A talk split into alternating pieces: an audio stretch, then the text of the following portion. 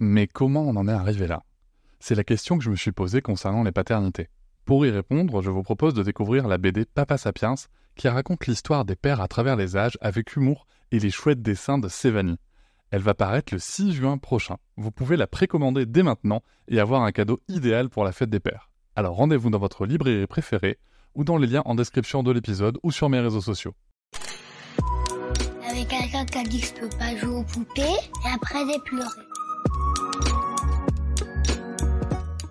Bienvenue sur Papatriarcat, le podcast qui réfléchit la parentalité au XXIe siècle en essayant de l'affranchir du modèle patriarcal.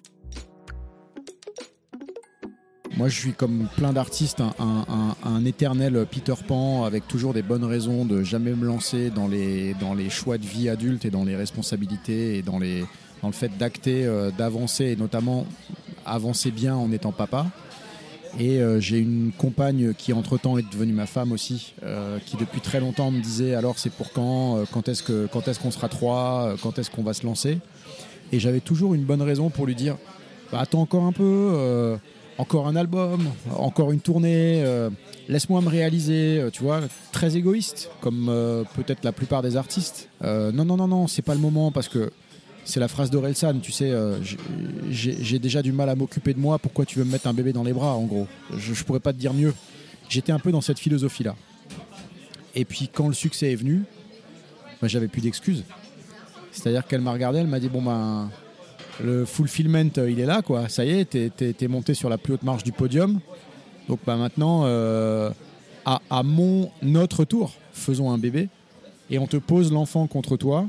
Et là, tu lui parles, et comme elle reconnaît ta voix, elle lève la tête et elle te regarde, et le premier regard, il est gravé à jamais dans ma tête.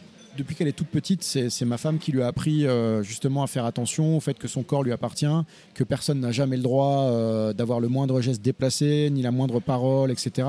Et ça a servi très récemment, figure-toi. Euh, parce qu'il n'y a pas plus tard qu'un mois, elle sort de l'école un soir et elle me dit, il s'est passé quelque chose. On avait fini les cours, on était à la pastorale, on regardait un film, et puis euh, il y avait ce jeune garçon qui était couché sur le canapé, qui me regardait d'un air bizarre. Il regardait pas le film, il regardait que moi. Et puis à un moment donné, il a levé la main, puis il a posé sa main là. Et puis elle fait le geste où elle met la main et elle serre un de ses, un deux seins, tu vois. Et je la regarde comme ça, un peu euh, intriguée, mais c'est bizarre parce que je suis limite amusé parce que je me dis c'est des enfants, tu vois ce que je veux dire. Et je dis alors qu'est-ce que t'as ressenti? Elle me dit mais c'est inadmissible papa. Quand moi j'étais môme, ce genre de choses ça se répétait euh, enfin à la découverte du corps et des sensations et des choses qu'on maîtrise pas. Mais aujourd'hui c'est des vrais sujets et elle elle l'a vécu comme quelque chose de très intrusif. Et d'ailleurs une heure après le téléphone a sonné tour à tour, j'ai la directrice de l'école qui m'a appelé, la maîtresse qui m'ont appelé en me disant on laisse pas passer ça. J'ai été obligé d'être à l'écoute et je me suis rendu compte que pour elle c'était extrêmement gênant, intrusif et que elle l'a mal vécu et qu'elle a dû aller dans le trampoline faire une heure de salto euh, pour essayer d'évacuer euh, parce qu'on avait touché son corps. Et au final, après coup, j'en ai reparlé avec ma femme et j'ai trouvé ça bien qu'elle réagisse comme ça euh, parce que c'est déjà un, signe d'autodéfense très fort pour les années à venir. Et, donc ça m'a donné confiance en elle. Quand tu es dans une période de creux où tu plus rien qui marche et où tu te considères toi-même comme un loser et tu regardes les autres artistes et tu dis putain lui il est en tournée, il remplit les zéniths, moi je suis là, je suis comme une merde. Euh, en fait, dans le regard de ton enfant, tu restes un héros, quoi.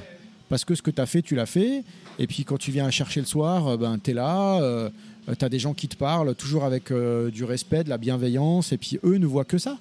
ils voient pas le doute qu'il y a en toi. Donc moi, c'est un, un, miroir de force, ça. C'est-à-dire que j'ai jamais envie qu'elle perde cette fierté-là quand elle me regarde. Même si, dans ce que j'explique, on a bien compris qu'elle est beaucoup plus large que ça, cette fierté. Mais du coup, ça me donne toujours de la, force extrême pour me réinventer dans le taf et pour toujours rester up dans ce que je fabrique et dans ce que je suis. Euh, parce que je veux toujours qu'elle ait cette, euh, cette fierté, qu'elle ait toujours ces petits moments de sourire en disant, euh, comme le film Mon père, ce héros. quoi.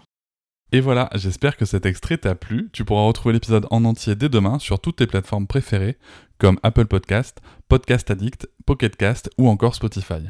On peut aussi se retrouver sur les réseaux sociaux, sur Instagram, Facebook, TikTok, mais aussi tu peux t'abonner à ma newsletter, tu trouveras le lien en description.